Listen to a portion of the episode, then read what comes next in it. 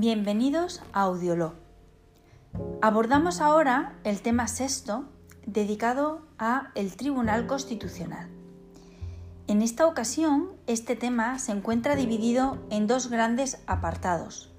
El primero sobre el Tribunal Constitucional con carácter general y un segundo dedicado a su organización, composición y atribuciones.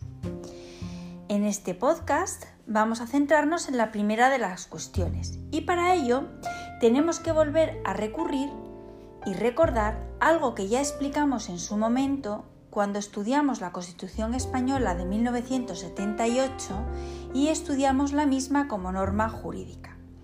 Y es que el fundamento de la justicia constitucional está en el sometimiento de los poderes públicos a la supremacía formal y material de la Constitución. La Constitución española, como sabemos, es la norma fundamental desde una doble óptica. Por un lado, es una norma jurídica de directa aplicación. ¿Esto qué significa? Pues que es de vinculación directa y además que existe un control constitucional de las leyes artículos 9.1 y 53.1 de nuestra Constitución.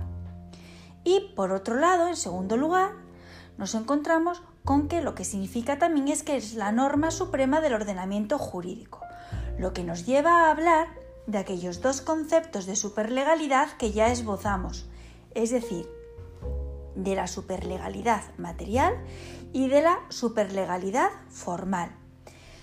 La primera, la superlegalidad material, hace referencia al hecho de que la Constitución es una norma de aplicación prevalente y la superlegalidad formal hace referencia a los procesos reformados, eh, a los procesos reforzados de reforma que contiene la misma.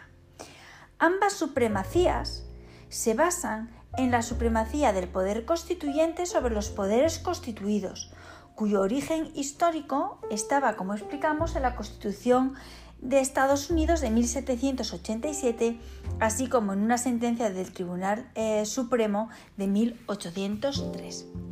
Bien, en suma, que nuestra Constitución, la Constitución española, integra una serie o conjunto de mandatos y prohibiciones a los que se les liga una serie de consecuencias derivadas de su cumplimiento o incumplimiento, siendo por ello norma jurídica, con primacía formal y material, de aplicación directa, invocable ante los tribunales, fuente de interpretación y de aplicación de las normas, con una eficacia derogatoria retroactiva por la inconstitucionalidad sobrevenida de normas anteriores que sean contrarias a la misma y además, en último lugar, tenemos que citar el hecho de que las Cortes Generales no pueden dictar normas que interpreten el texto constitucional.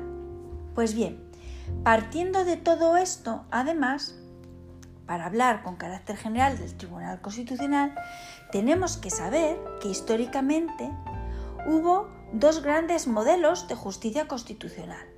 Por un lado, un modelo, el llamado modelo francés, de control parlamentario de la constitucionalidad de las leyes ex ante por el legislativo. Y, en segundo lugar, un modelo americano o norteamericano de control difuso o control por el juez ordinario, es decir, por el juez de primera instancia, con efectos interpartes. Pues bien, a estos dos modelos, con posterioridad, se le unió un tercero, que es el modelo austriaco-kelseniano de control concentrado en un órgano jurisdiccional especial con efectos erga omnes de sus pronunciamientos. Bien, la recepción europea del modelo norteamericano tuvo lugar en torno a 1919-1920 por Hans Kelsen, si bien con un sistema de mm, justicia concentrado en un tribunal único, que sin enjuiciar situaciones concretas, lo que viene a hacer es enjuiciar la compatibilidad de dos normas abstractas, eliminando la incompatible. Pues bien, nuestra Constitución española de 1978 lo que viene es a recoger este tercer modelo, este modelo alemán, aún con matizaciones.